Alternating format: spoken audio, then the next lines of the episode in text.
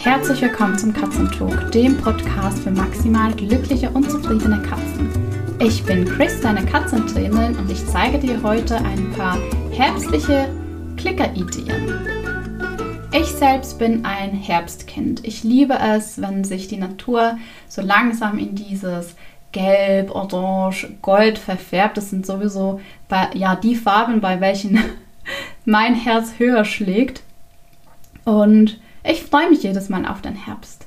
Dieses Jahr kam ein bisschen plötzlich, so gefühlt von 30 Grad im Schatten zu am nächsten Tag sind wir im Herbst, aber wir nehmen so, wie es kommt.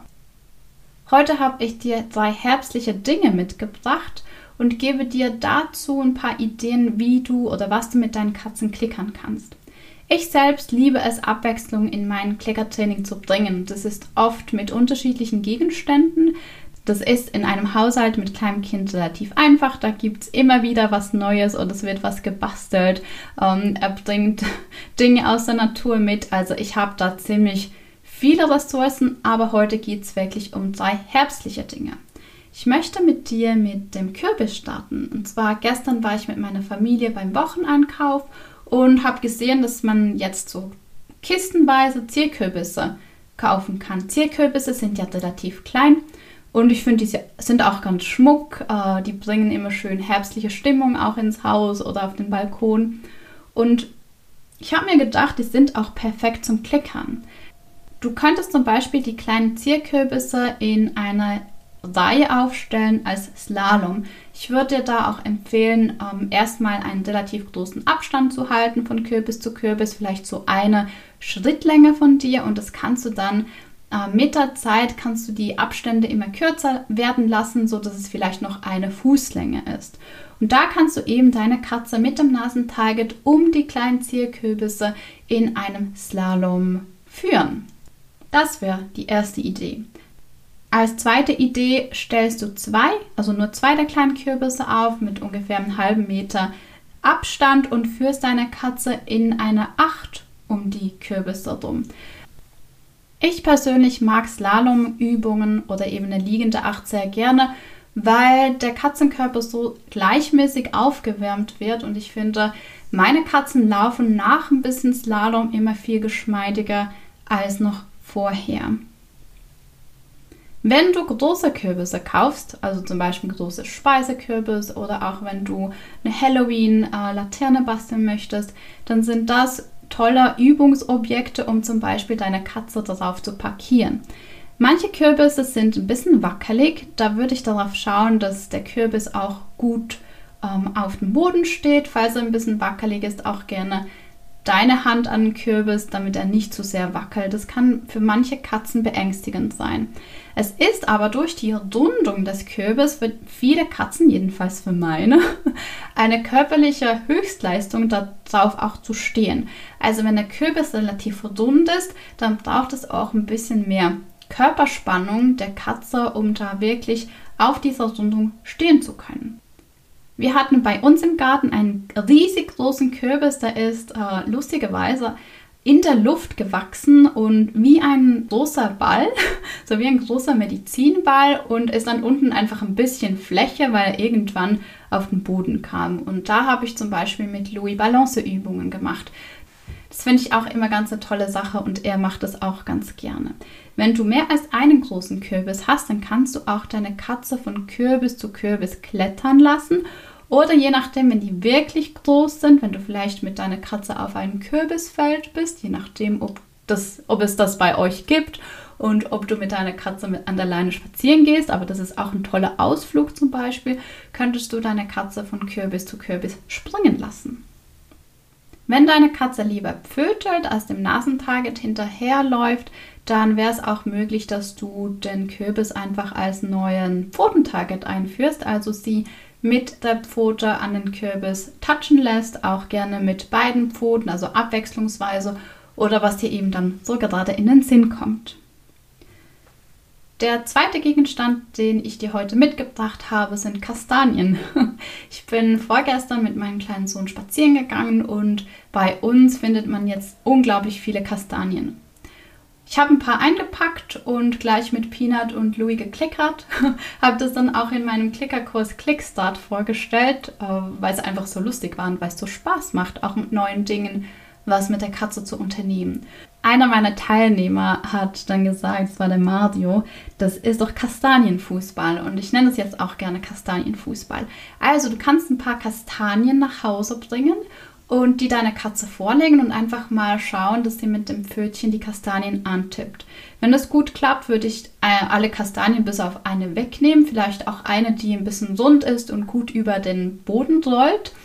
Und dann kannst du mit deiner Katze Fußball spielen. Das heißt, du versuchst sie dann so zu klickern, in kleinen Schritten, dass sie nicht nur antippt, sondern mit ein bisschen Schwung die Kastanie weiterrollt. Das kannst du so weit machen, dass du zum Beispiel eine Linie auf dem Boden zeichnest mit einem ähm, Klebeband, so ein Klebeband, wo du normalerweise die Wände malst, das kriegst du auch wieder gut weg und kannst ihr da zeigen, dass sie die Kastanie bis über diese Linie äh, rollt. Oder du kannst ein kleines Tor basteln, wo sie versucht, dann die Kastanie in dieses Tor hinein zu pföteln. Natürlich darf die Katze dabei auch gerne beide Pfoten benutzen.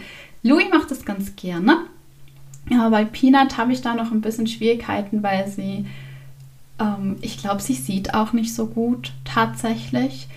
Bei uns ist es so, dass ich die Kastanie noch in der Luft in meinen Händen halte und sie dann da drauf tippt. Und wir versuchen jetzt langsam die Kastanie dann auf den Boden zu setzen und dass sie dann die Kastanie auf dem Boden antippt. Der Vorteil bei der Kastanie im Vergleich zu einem kleinen Ball ist es, dass die Kastanie nicht ganz rund ist. Das heißt, sie erdolgt nicht so gut wie ein kleiner Ball. Bei einem kleinen Ball ist es bei uns zum Beispiel so, der ist dann im Nu irgendwo unterm Sofa oder unter unserer großen Kommode im Wohnzimmer und es ist dann ein bisschen äh, schwierig, den wieder rauszuholen und einfach eine smoother Clicker-Session zu haben. Deswegen lieben wir Kastanienfußball. Aber Achtung, Kastanien sind giftig. Und zwar hat es in der dunklen Schicht, also du hast ja so eine, eine sagt man denn dem, äh, eine Schale rund um, um die eigentliche Nuss und dort drin hat es Gifte. Und deswegen bitte schau, dass deine Katzen nicht an der Kastanie knappern. Kleine Geschichte dazu. Postbote. So, der Postbote war da und ich habe den Faden verloren. Ich glaube, ich war gerade dabei, dir die Geschichte von Italien zu erzählen. Und zwar waren, ich glaube, ich war damals elf oder zwölf und wir sind mit meiner Familie nach Italien gefahren. Es war mein Geburtstag. Ich habe im Herbst Geburtstag und wir sind dann immer in die Ferien gefahren, weil es halt auch in den Herbstferien war und wir hatten unseren Hund dabei, Punto. Punto war ein Lagotto Romagnolo. Das war mein Seelenhund und der war, also eine Nummer für sich. Der war fantastisch. Und wir sind da durch die Kastanienwälder ge gewandert sozusagen. Und er hat immer die Kastanien, also es waren Esskastanien, und er hat die Kastanien mit seinen Zähnen geknackt und dann das Innere gegessen. Und das hat er ziemlich oft gemacht. Und wir haben ihn auch gelassen. Also er hatte da auch keine Bauchschmerzen oder so. Das, ich, ich weiß gar nicht, wir haben uns dabei eigentlich nichts überlegt. Und es war ein Hund, der hatte immer Hunger. Punto hatte immer Hunger, der wollte immer was essen. Und ich war dann abends noch eine kleine Runde mit ihm draußen. Ich habe eigentlich ziemlich viel auch übernommen, was so sein Spazierengehen und seine Pflege und, und, und so anbelangt hat war mit ihm draußen zum Versäubern. Da war noch so eine Kastanie in meiner Jackentasche und ich habe die ihm gegeben. Und ich glaube, er hatte das Gefühl, das ist ein Leckerli und hat die ganz drunter geschluckt. Also er hat nicht die Schale geknackt und dann das Innere gegessen, sondern die ganze Kastanie, also das Braune plus dann das, ja, das Innen gegessen. Und dann fing es an in der Nacht. Da hat er sich ziemlich, ziemlich stark übergeben, hat sich, also zum Glück sind wir am nächsten Tag nach Hause gefahren, weil wir wussten nicht, äh, wir, wir, hätten wahrscheinlich, also zu Hause wären wir ganz sicher zum Tierarzt gegangen. Der Arme hatte sich wirklich oft übergeben und wir sind dann am nächsten Tag nach Hause gefahren. Er lag so zwischen mir und meiner Schwester auf der Rückbank. Und ich hatte so eine kleine Kotzschale in der Hand, dass ich die ihm hinhalten konnte, falls er sich eben wieder übergeben musste. Zum Glück ist es dann nicht mehr passiert und er hat sich ziemlich rasch erholt. Aber dieser Vorfall ist mir ziemlich eingefahren. Und als ich dann Abitur gemacht habe, musste ich, also ich hatte Leistungsfach Chemie und Biologie und ich musste eine Arbeit in Chemie schreiben und habe mir dann gedacht, ich nehme das Thema Kastanie und Giftigkeit der Kastanie. Und tatsächlich ist es so, also diese Schale, das, das dunkelbraune, das ist nicht genießbar. Ja, das äh, sollte eure Katze bitte nicht fressen oder anknabbern oder so. Ich war damals so erschrocken darüber, wie Punto reagiert hat, dass ich meinen Eltern gar nicht sagen konnte, dass ich ihm die Kastanie gegeben habe, sondern ich glaube, ich habe gesagt, er hat sie irgendwo aufgegessen. Also Mama, wenn du jetzt diesen Podcast hörst, dann weißt du es. ich habe Punto die Kastanie gegeben. Heieiei, das war eine Nacht, ich sag's euch. Also heute würde ich auf jeden Fall zum Tierarzt gehen. Ich würde mir auch einen Notfall-Tierarzt äh, in einem fremden Land suchen. Aber das war halt wirklich vor 25 Jahren. Das war noch ein bisschen eine andere Zeit. Das dritte, was ich dir mitgebracht habe, sind Herbstblätter. Also es gibt ja unglaublich viele schöne, große, bunte Blätter im Moment und da nehme ich einfach gerne ein paar mit nach Hause. Ich schaue, dass die nicht allzu dreckig sind, also dass da vielleicht nicht gerade Schnecken oder so drüber laufen. Aber wenn es so ein bisschen ein trockener, schöner Herbsttag ist, dann ist es perfekt, ein paar Blätter mit nach Hause zu nehmen. Und dafür habe ich dir zwei Trick-Ideen. Du könntest zum Beispiel ein Blatt als Pfotentarget nutzen. Ähm, einfach mal, um da auch Abwechslung reinzubringen. Das heißt, deine Katze tippt das Blatt an. Du kannst es dann auch ähm, auf verschiedene Höhen ähm, halten. Du könntest es auf den Boden legen und sie so von ähm, Blatt zu Blatt eigentlich laufen lassen und, und das antippen lassen. Das wäre eine Idee. Oder was ich ganz toll finde, du kannst so ein Blättermeer machen, so einen kleinen Blätterteppich bei dir zu Hause. Am besten machst du das auch, wenn du zum Beispiel eine Unterlage hast. Also sei das jetzt ein großer Karton oder irgendwas in der Art, dass die Blätter nicht durch die ganze Wohnung fliegen. Aber du kannst dann ein bisschen Bodenarbeit mit deiner Katze machen. Du kannst sie ganz langsam und sehr bewusst über diese Blätter führen, zum Beispiel mit einem Nasentarget oder mit deinem Fingertarget. Und da geht es darum, dass die Pfötchen deiner Katze neue Impulse kriegen. Gerade als Wohnungskatzen, also wenn du eine Wohnungskatze hast, wird sie wahrscheinlich noch nie über Herbstblätter gelaufen sein. Und das wäre was. Also das finde ich ist immer ganz schön, weil es eine neue Erfahrung für die Katze ist, weil es was Neues ist zum, also sie fühlt was Neues und das Hirn bekommt neue Impulse. So, das waren meine drei Gegenstände, also Kürbisse, Kastanien und Herbstblätter. Ich bin gespannt, welchen Trick oder welche Trick-Idee du ausprobierst.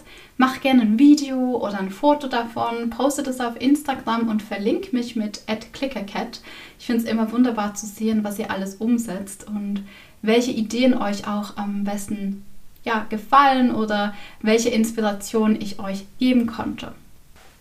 Vielleicht denkst du jetzt auch, cool, Chris, ich würde auch so gerne mit meinen Katzen klickern, damit ich solche Dinge ausprobieren kann, ein bisschen Abwechslung und Beschäftigung in meinen Katzenalltag bringe, ja, dann sage ich dir, es gibt einen neuen Klickerkurs, Clickstart. Das ist ein Klickerkurs für Anfänger und wir starten da in der Gruppe am 15. Oktober. Ich packe dir den Link dazu in die Show Notes. Du kannst dir das alles gerne in Ruhe ansehen. Wenn du Fragen hast, meldest dich, schreib mir eine E-Mail ähm, chris at clickercat.ch und ich würde mich freuen, wenn du mit deinen Katzen da dabei bist. Ich wünsche dir eine wunderschöne Woche und wir hören uns bald. Tschüss!